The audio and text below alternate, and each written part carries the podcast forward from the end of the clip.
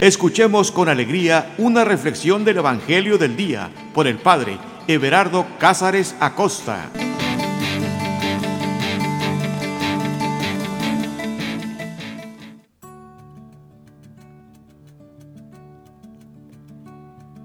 Carta de amor. Y hablando de amor y de enamorados, todavía en muchos lugares se acostumbra llevar serenata. ¿Has podido presenciar alguna vez que alguien le lleve una serenata, que el enamorado le lleve a su amada una serenata? E, es, es, llevarle música, y prácticamente es música de amor, en medio de la noche. Y a pesar de que cantan fuerte y en la calle, nadie se queja. Porque lo que están cantando son cartas de amor, son poemas. Tuve la oportunidad de presenciar muchas serenatas.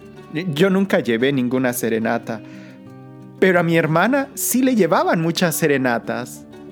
Y recuerdo que lo único que se tenía que hacer, obvio, todo era de noche, eh, ya todos estaban dormidos, pero cuando oíamos que había una serenata, ahí entre las cortinas nos asomábamos y ya cuando se distinguía claramente quién era el que cantaba y a quién le cantaba, lo único que se hacía era prender y apagar la luz, como un signo de que te estoy escuchando.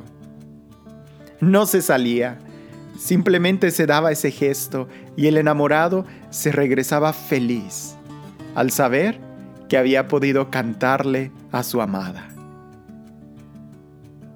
Recuerdo en una ocasión que, platicando unos amigos, hablaron de eso, de que un compañero le había llevado serenata a su novia. Y ahí hablando, hablando de todos los detalles y la odisea que se enfrentaron, alguien dijo, pero si él canta horrible. Seguro que aunque todos escucharan a un gallo totalmente desafinado cantar, a la enamorada aquello le parecía una voz dulce y suave. Ella cuando escuchó que decían que su amado cantaba horrible, ella solamente dijo, ustedes no saben de arte. una carta de amor, una serenata, un canto de amor, poemas de amor, es lo que Dios nos da en su sagrada escritura. La gran diferencia es de que Dios sí sabe de arte. Él sí sabe cantar. Él sí sabe escribir. ¿Seremos capaces nosotros de apreciar el amor que Dios nos tiene?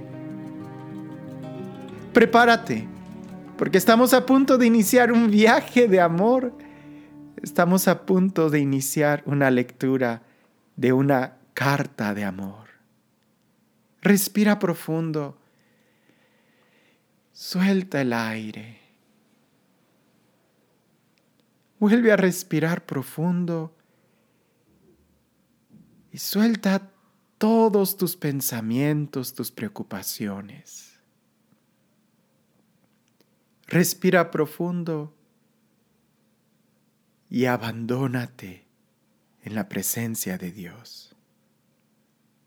Abandónate en Él.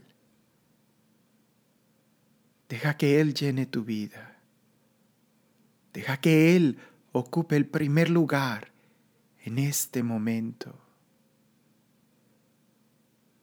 Y ponte en la presencia de Dios diciendo, en el nombre del Padre, en el nombre del Hijo y en el nombre del Espíritu Santo. Ven Espíritu Santo, llénanos de ti. Ven amor del Padre y del Hijo, llénanos de ti. Ven dulce huésped del alma, llénanos de ti. Ven manantial de aguas cristalinas y llénanos de ti. Ven aliento de vida y llénanos de ti. Ven fuego abrasador que consume todo y llénanos de ti. Ven esperanza en esas horas inciertas y llénanos de ti. Ven confianza absoluta y llénanos de ti. Ven luz admirable y llénanos de ti. Ven Paráclito, ven dulce brisa, ven descanso en el trabajo, ven Dios abogado divino, Padre de los pobres, consuelo de los afligidos, llénanos de ti, llénanos de tu amor, de tu presencia. Haz que podamos, como oídos de discípulos, leer y escuchar la palabra que tú inspiraste. Poder recibir en nosotros la misma palabra que Jesús anunció, la misma palabra que se encarnó, la misma palabra que nos redime, la misma palabra que el Padre Eterno pronunció para nosotros. Ven Espíritu Santo y ponos a cada uno de nosotros en sintonía. Que los que estén escuchando esta grabación en cualquier lugar en donde estén, en cualquier hora del día, estén en sintonía. Todos nosotros, en ti, en un solo corazón, en tu presencia. Llénanos, Espíritu Santo, llénanos de ti.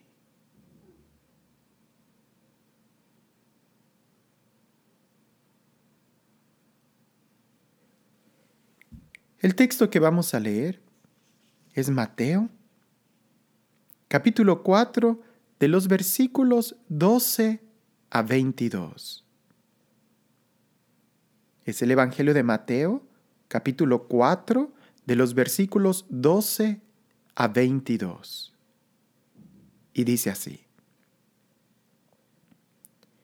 Cuando oyó que Juan había sido encarcelado, se retiró a Galilea y dejando Nazaret se fue a vivir a Cafarnaum, ciudad marítima, en los confines de Zabulón y Neftalí, para que se cumpliera lo dicho por medio del profeta Isaías. Tierra de Zabulón y tierra de Neftalí, en el camino del mar, al otro lado del Jordán, la Galilea de los gentiles, el pueblo que yacía en tinieblas ha visto una gran luz. Para los que yacían en región y sombra de muerte, una luz ha amanecido. Desde entonces comenzó Jesús a predicar y a decir, Convertíos, porque está al llegar el reino de los cielos. Mientras caminaba junto al mar de Galilea, vio a dos hermanos, Simón, el llamado Pedro, y Andrés, su hermano, que echaban la red al mar, pues eran pescadores. Y les dijo, Seguidme y os haré pescadores de hombres. Ellos al momento dejaron las redes y le siguieron. Pasando adelante vio a otros dos hermanos, Santiago el de Zebedeo y Juan su hermano, que estaban en la barca con su padre Zebedeo, remendando sus redes y los llamó. Ellos, al momento, dejaron la barca y a su padre y le siguieron.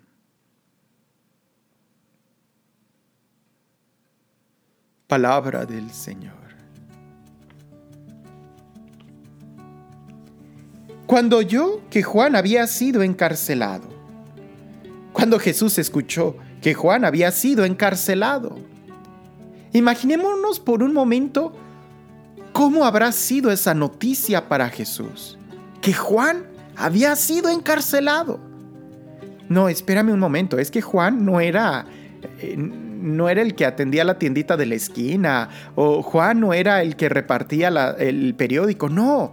Juan, además de ser su primo, un familiar muy cercano a él, Juan era el profeta, era el precursor, era el que lo señalaba, el que le estaba preparando el camino. Era el que iba adelante de él. Era el que precisamente estaba preparando todo para que Jesús llegara. No fue una buena noticia el enterarse que Juan había sido encarcelado y mucho menos las razones por las cuales había encarcelado, ya se sabía. Se presentía cuál iba a ser el final de Juan el Bautista, que lo iban a matar. Cuando oyó que Juan había sido encarcelado, esta oración nos habla de una, de una situación, de una acción, de una reacción. ¿Qué hizo Jesús cuando yo que Juan había sido encarcelado? ¿Qué es lo que hace Jesús cuando escucha una mala noticia? ¿Qué es lo que hace Jesús? ¿Cómo reacciona Él? Cuando se le da un reto, un problema, una dificultad, algo donde aparentemente no hay mucho que hacer. Juan ha sido encarcelado. Oye Jesús, el precursor, aquel que preparaba tu camino, aquel que habló muy bien de ti, aquel que te señalaba diciendo que eras el Cordero, aquel que dio testimonio diciendo que el Espíritu bajó sobre ti, aquel que decía que tú bautizabas con fuego, fíjate que aquel lo han metido a la cárcel. ¿Qué habría hecho Jesús? Pues el Evangelio nos lo dice, se retiró a Galilea más adelante va a explicar qué es lo que significa Galilea y qué significa que él se haya retirado a Galilea, qué hizo en Galilea. Pero algo significativo es que se retira, se pone en movimiento, camina, actúa, toma acción. Para muchos de nosotros cuando escuchamos una mala noticia, ¿qué es lo que haces cuando escuchas una mala noticia? Usualmente nos cruzamos de brazos, Usualmente nos lamentamos, usualmente decimos, ay, tan bueno que era. ¿Cómo? Jesús no. Jesús se pone en marcha. Jesús camina. Jesús toma plan de acción. Que eh, hasta parecía que Jesús estaba esperando ese momento para actuar. Y es que es precisamente los momentos difíciles, los momentos de angustia, de mala noticia, que son los que nos sacuden, los que nos dan un golpe y nos dicen, hey, ¿qué estás esperando? A caminar. Es precisamente también una situación parecida cuando Jesús realiza su primer milagro. Se acabó el vino, le dice María a Jesús. Se acabó el vino.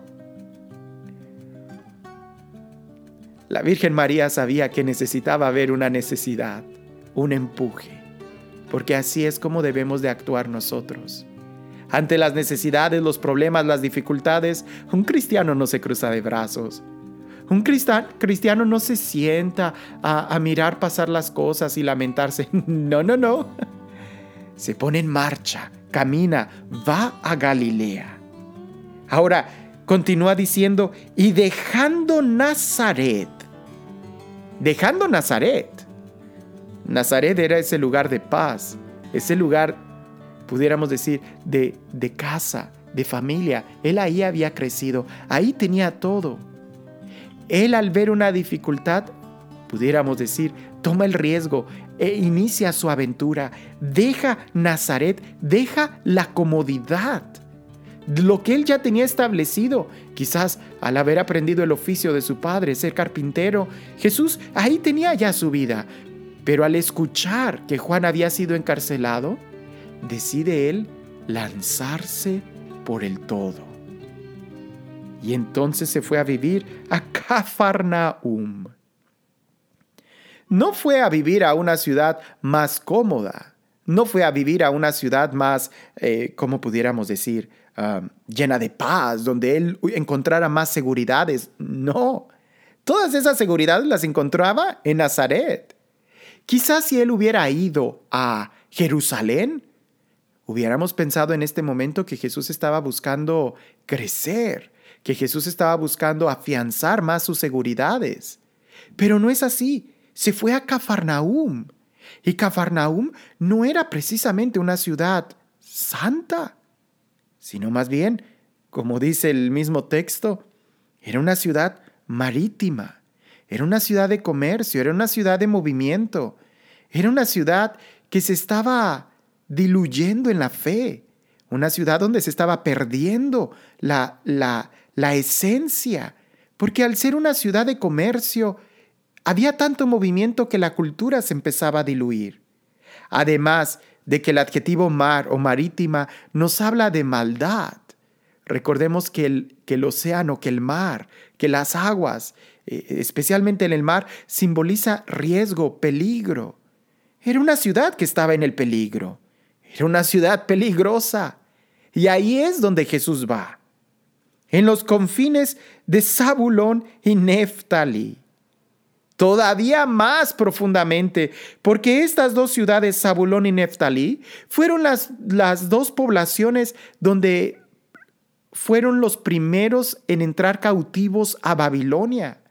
Eran los que tenían la, la herida más profunda, incluso la herida religiosa más profunda, porque esta gente, además de que ya casi no creía en Dios, habían sido profundamente heridos al sentir de una u otra forma la traición de Dios o el castigo de Dios al dejar que fueran ellos los primeros en ser cautivos a Babilonia. Pero todo tiene una razón. Jesús va a esos lugares porque así estaba escrito, para que se cumpliera lo dicho por medio del profeta Isaías. Ahora, ¿qué es lo que decía el profeta Isaías? ¿Que Jesús iba a ir a sufrir? ¿Que Jesús va a ir a una ciudad de pecadores? ¿Que Jesús va a ir a, a una ciudad de comercio donde no hay fe? No, la profecía más bien era de esperanza, para esas ciudades que se estaban perdiendo, para esas ciudades que se estaban diluyendo. La profecía dice, tierra de Zabulón y tierra de Neftalí, en el camino del mar, otra vez, en el camino del mar. Sí, ciertamente estas ciudades están situadas cerca del mar, pero se subraya en el camino del mar. Al otro lado del Jordán, Juan bautizaba en el Jordán, la gente se convertía en el Jordán y parecía que en este otro lado la gente se perdía. La Galilea de los gentiles. Fíjate el, apodo que tienen estas ciudades. La Galilea de los gentiles. La capital del pecado. Esta tierra donde ahí crece la maldad el peligro, el pueblo que yacía en tinieblas. Se refiere a un pueblo concreto. A veces nosotros podemos estar así como estas ciudades. Camino al mar, camino a la perdición, tibios, porque en nuestra vida, en nuestro corazón puede haber como que un intercambio de muchas culturas, un comercio, compramos, vendemos. Y no me refiero a cosas materiales, si me refiero a tu corazón, donde se da esa compra-venta, ese comercio, es a veces virtudes, es a veces pecados, es a veces placeres, a veces penitencia. Pero en cualquier compra y venta siempre hay alguien que gana como alguien que pierde. Y si recordamos a alguien que fue vendido, ese fue Jesús. Ese pueblo que yace en tinieblas. Ese pueblo que está en la oscuridad, que no ve claro. Vende y compra sin saber qué es lo que en realidad quiere o qué es lo que está comprando, porque está en tinieblas. Pues ese pueblo, dice la profecía, ese pueblo ha visto una gran luz. Aquellos que parecía que no tenían esperanza, sí la hay. Y a ellos les amanece una gran luz. A ellos les ilumina porque las tinieblas, las tinieblas no pueden contra la luz. Cuando tú enciendes una lámpara, cuando tú enciendes un foco, cuando tú enciendes una vela, las sombras huyen en la dirección opuesta de la luz a ellos, a aquellos que son tibios en su corazón, aquellos que han sido heridos incluso en su religión. A ellos, ellos son los que han visto una gran luz. Para los que, para los que yacían en región y sombra de muertes. Para los que yacían en la región y en la sombra de muertes. No dice el texto que ellos estaban muertos. No, no lo dice. Lo que dice es que yacían en la sombra de la muerte. Porque la maldad, porque el pecado en sí mismo, las tentaciones, todas las seducciones no pueden matarte. Eres tú quien te puedes matar cuando aceptas el pecado. Ellos yacían en la sombra de muerte, sufriendo lentamente. Como en cualquier comercio con altis bajas, yendo arriba, yendo abajo. En la sombra de muerte. ¿Cuántas veces nosotros no nos sentimos igual en nuestra vida? Que estamos en la sombra, en la muerte, que sentimos la angustia. Con mucha razón la Sagrada Escritura, cuando habla de Dios, habla de vida. Los que estamos acercándonos y estamos rodeados de, de, vida espiritual, de gente espiritual, de cosas espirituales, estamos nosotros, eh, eh, pudiéramos decir, recibiendo la luz de la vida. Pero este pueblo yacía en sombra de muerte, pues una luz ha amanecido.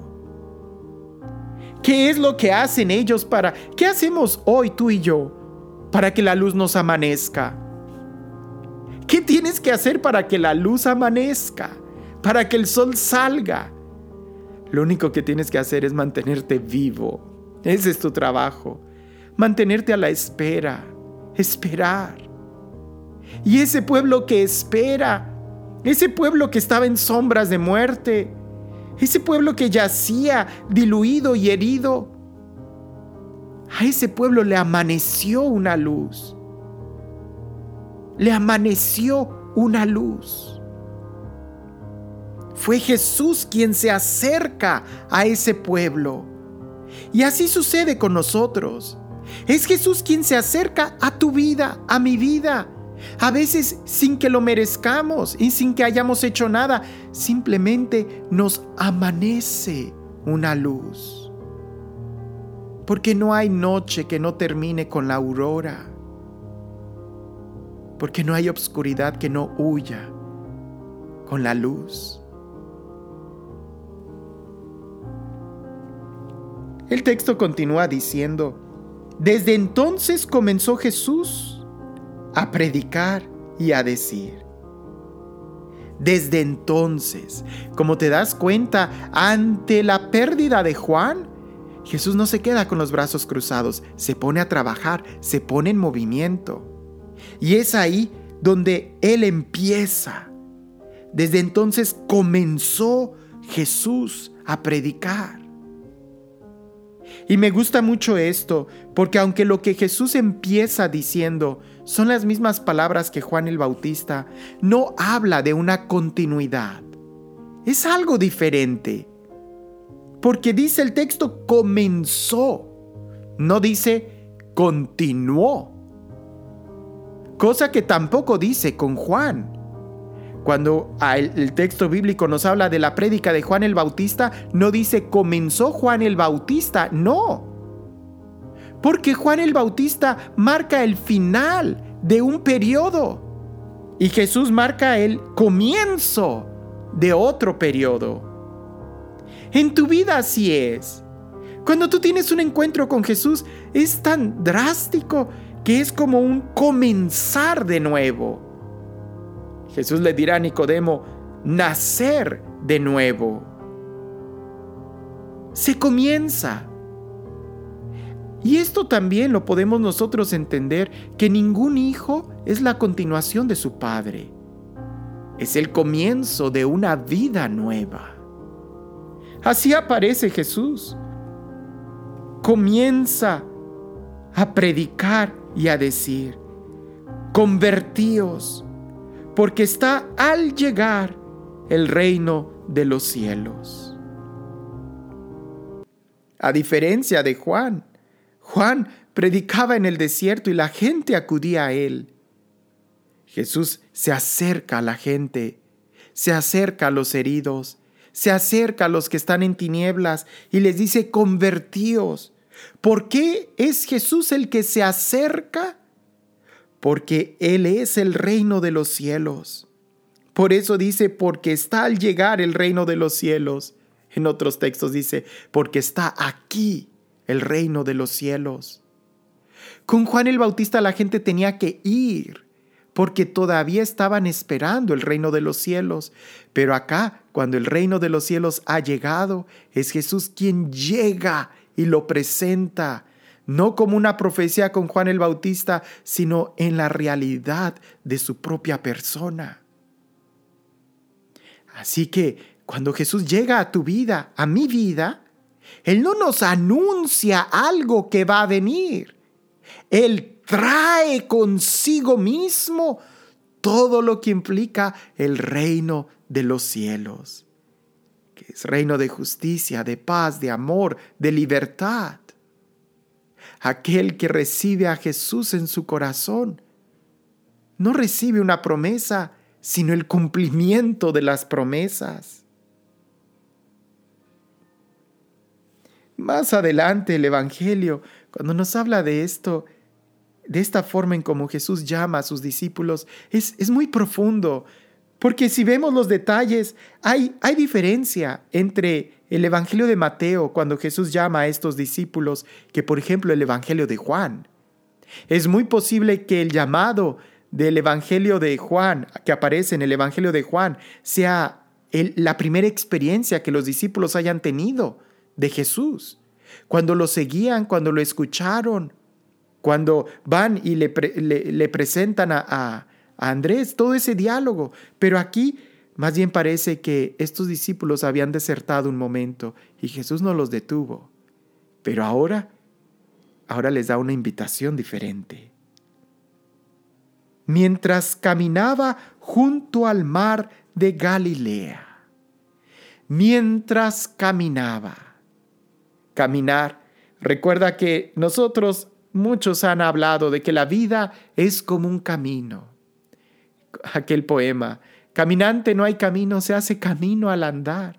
Nuestra vida es un caminar. No hay que detenernos. Y aquí Jesús nos lo enseña. Mientras caminaba, Él no se va a detener no dice se detuvo, sino mientras él caminaba junto al mar de Galilea, vio a dos hermanos.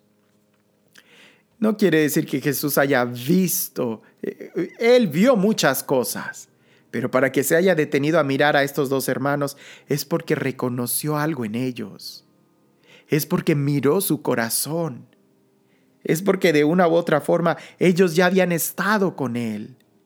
Ya lo habían oído. No era tanto una novedad, sino que era un llamado a, continuar, a ahora dejarlo todo por Él.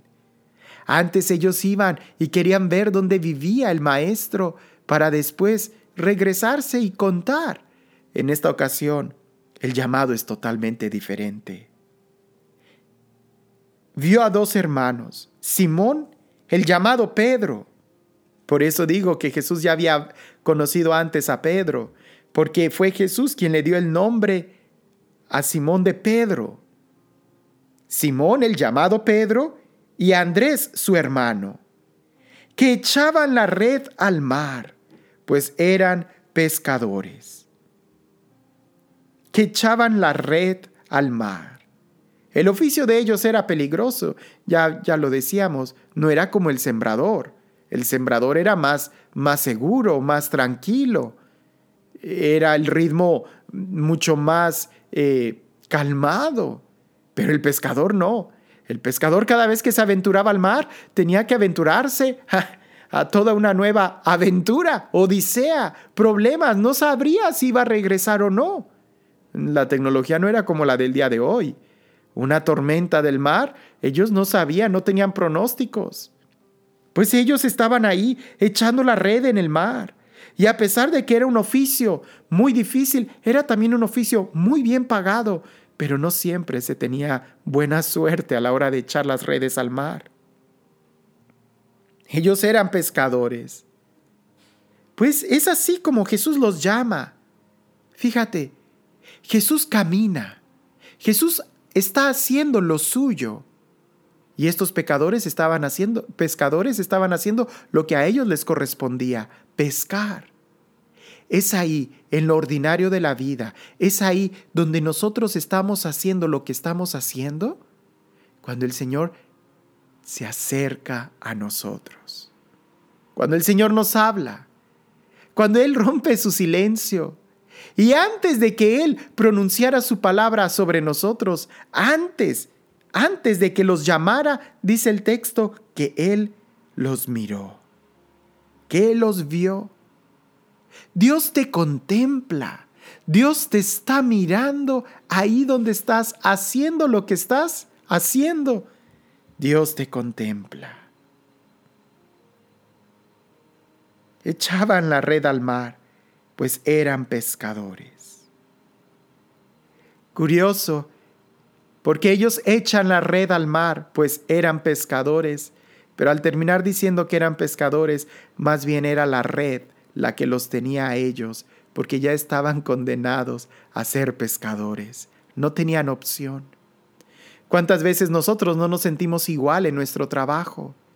Que soy lo que mi oficio y me siento en una red me siento que la oficina me asfixia. Siento que no tengo forma de salir de esta red que me aprisiona, de esta prisión, de, de este calabozo que es el trabajo, el devenir de la historia, el, la rutina.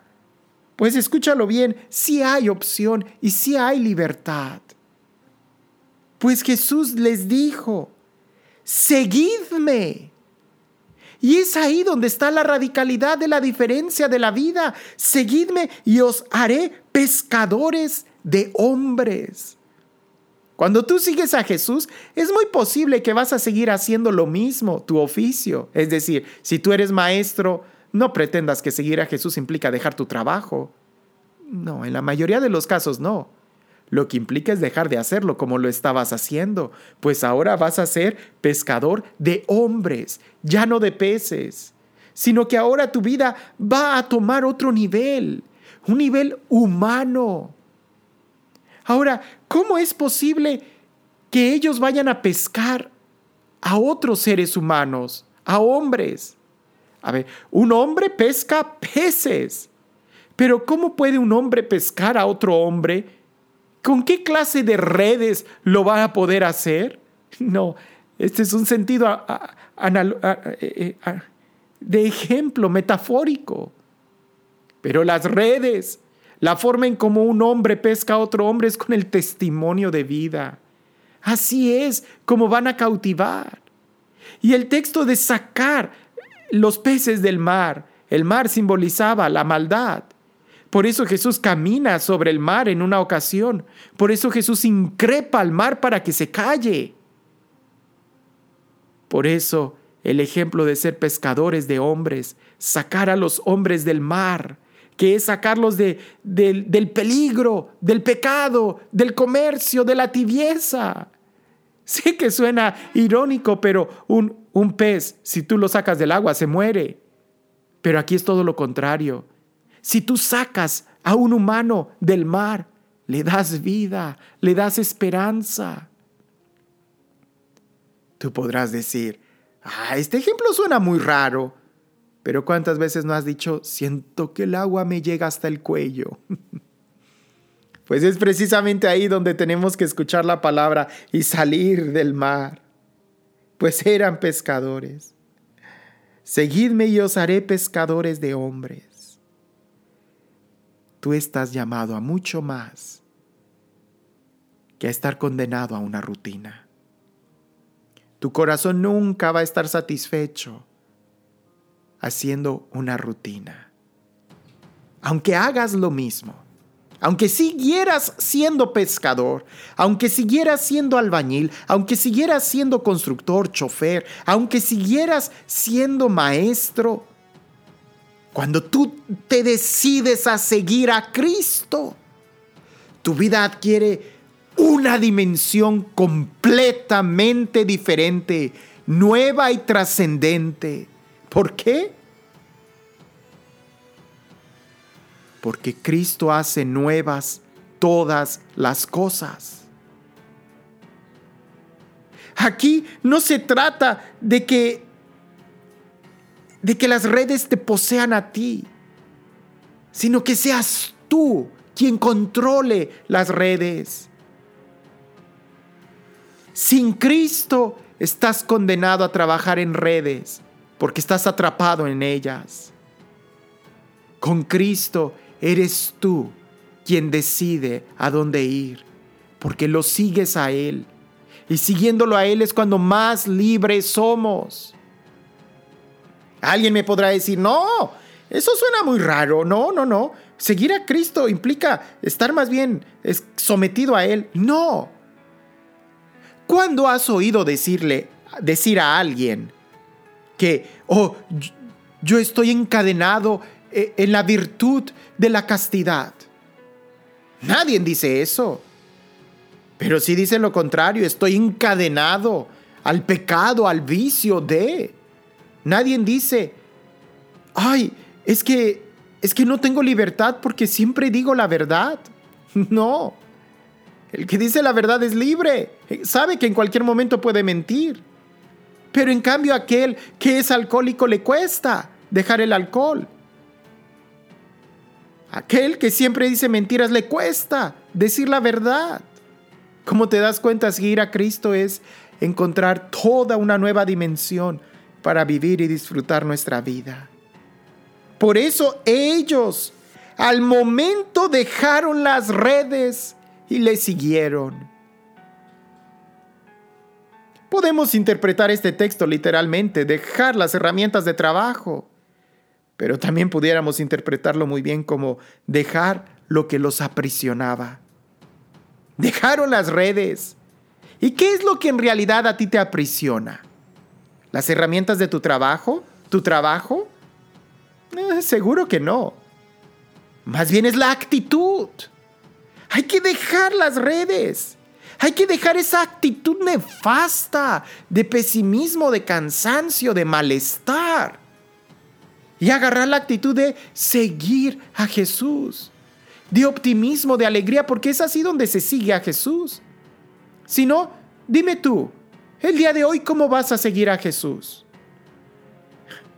El día de hoy se le sigue desde un movimiento interior de conversión, dejando redes y siendo libres para seguirlo a Él, dejando los pecados y siendo libres para seguirlo a Él, la gracia, dejando los, los vicios para seguir las virtudes. Dios no hace distinción de personas. Más adelante dice, pasando adelante, vio a otros dos hermanos, Santiago el de Zebedeo y a Juan su hermano, que estaban en la barca. También a ellos les habla, como también a ti te está hablando. Y a cada uno va a dejar diferentes redes. A ellos, por ejemplo, lo que tienen que dejar es a su padre. Y es que Alguien pudiera decir, ¿cómo? ¿A poco Jesús pide que yo deje mi familia? No.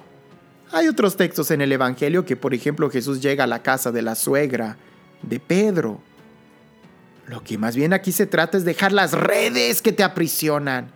Porque aunque no lo creas, sí, a veces sientes una angustia y la misma familia te asfixia. No se trata de que abandones a la familia, sino de que seas tú quien suelte las redes. ¿Cómo pudiera ser que pongas en manos de Dios a tu familia? A veces por querer controlar, proteger a tus hijos, a tu esposa, terminas poniéndoles redes a ellos y con ello terminas poniéndote redes tú mismo, tú misma. También incluso a la familia hay que dejar. Como te das cuenta, son varias cosas las que tenemos que dejar. Las redes, que simbolizan algo material. El, el papá, la familia, que simbolizan también esas ataduras familiares o emocionales más bien.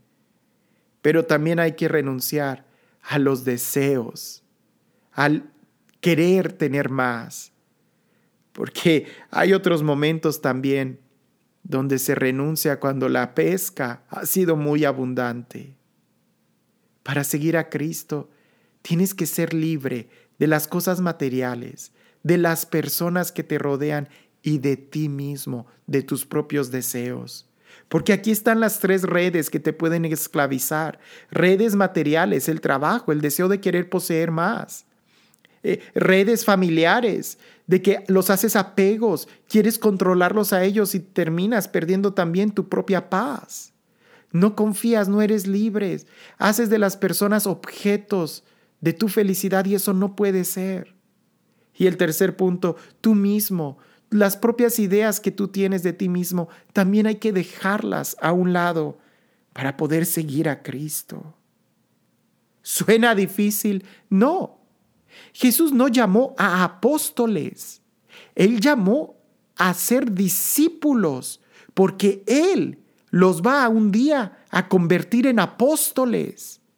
Si tú sientes que tienes redes de tu trabajo, la rutina, eh, deseos de querer tener más dinero, o si tú sientes que tienes redes de celos, de angustias de tus familiares que te preocupan excesivamente, o si tú sientes que estás en redes de que quieres muchas cosas para tu propia vida, sueños, ilusiones, que, que, que lejos de orientarte a crecer, más bien sientes que te angustian porque no eres lo que quisieras ser, entonces deja todo eso en manos de Jesús y Él es el que te va a hacer pescador de hombres.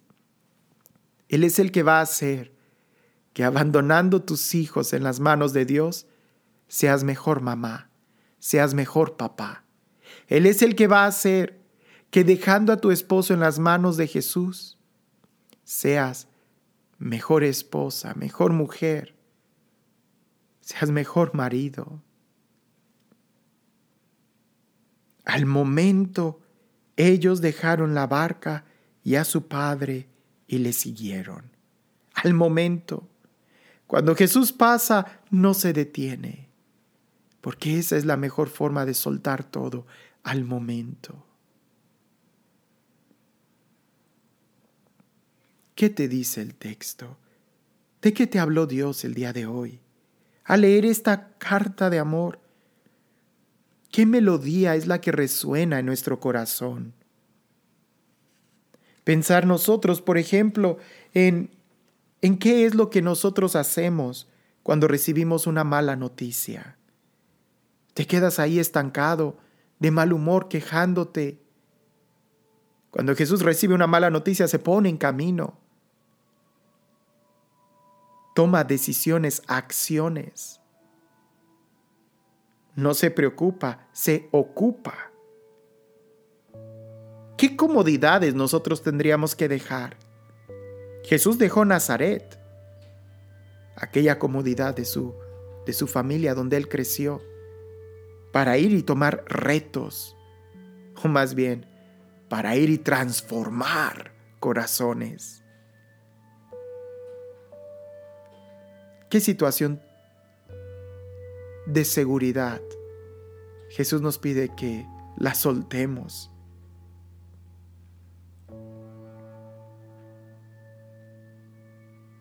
Jesús entra a lugares de pecado, Cafarnaúm, a lugares inciertos. Pero él tenía una certeza muy grande en su corazón. Él no dudaba. No te atrevas a entrar a un lugar de sombra si en tu corazón no hay una luz más fuerte.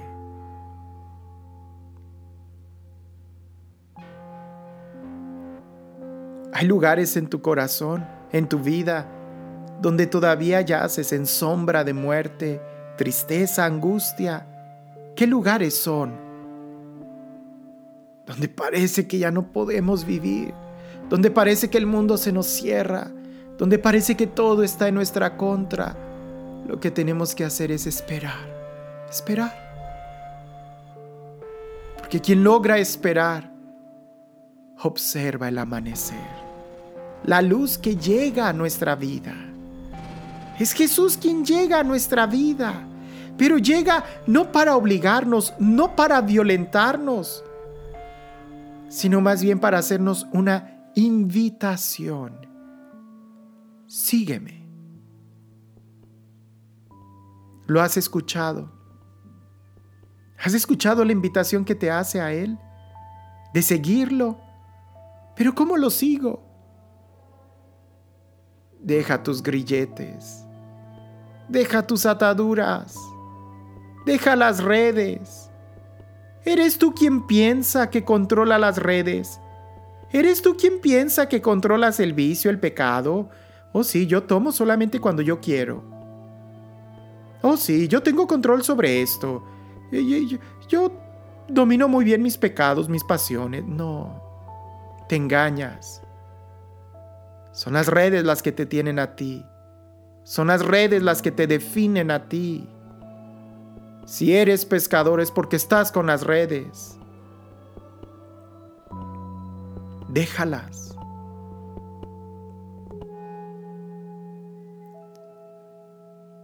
Eso es algo metafórico. El día de hoy, en este momento en tu vida, no se trata de que dejes tu trabajo, al menos que Dios te estuviera llamando a una vocación muy específica. Pero de ordinario, todos tendríamos que dejar no las herramientas de nuestro trabajo, no nuestro trabajo, sino más bien aquella actitud que hace rutinario nuestro trabajo, aquella actitud que hace que siempre estemos agachados, limpiando las redes, agachados, con el peso en el cuello del estar condenados a repetir lo mismo. Hoy Jesús te dice, sígueme. Y entonces lo que estás haciendo y continuarás haciendo quizá va a tomar un disfrute totalmente diferente. Lo vas a disfrutar. Quizás empezaste a, con ese trabajo que tienes, con mucha ilusión, con mucho entusiasmo, pero poco a poco se fueron haciendo pesadas las redes. Hoy Jesús te invita a que lo sigas y volverás a tener sentido. ¿Y qué es precisamente lo que tenemos que dejar. Redes materiales, aquellas cosas materiales que te esclavizan. Redes emocionales, a veces tu familia, aquello que es muy familiar para ti. O a veces el deseo de querer controlar a ciertas personas o proteger, déjalas en las manos de Dios, entrégaselas y también tus propios deseos. Es más lo que Dios quiere de ti y es más lo que Dios puede hacer en ti que lo que tú pudieras hacer para ti mismo. Dios no desprecia ninguna piedra cuando Él sabe que puede hacer una escultura en ella. Dios no te desprecia. Al contrario, te busca, te llama, porque Él sí sabe el valor que tú tienes. Él te llama por tu nombre. Escúchalo.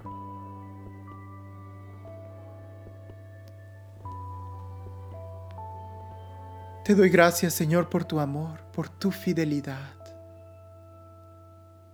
porque el día de hoy tú sigues viniendo a mi vida. Tú eres el que se acerca a mí, en mis redes, en mi sombra de muerte, y tú como la luz admirable iluminas mi vida y le das sentido, para que ya no haya comercios e intercambios de pecado en mi corazón, sino más bien que me lance al mejor negocio de mi vida, seguirte a ti. Te amo, Señor, y quiero seguirte.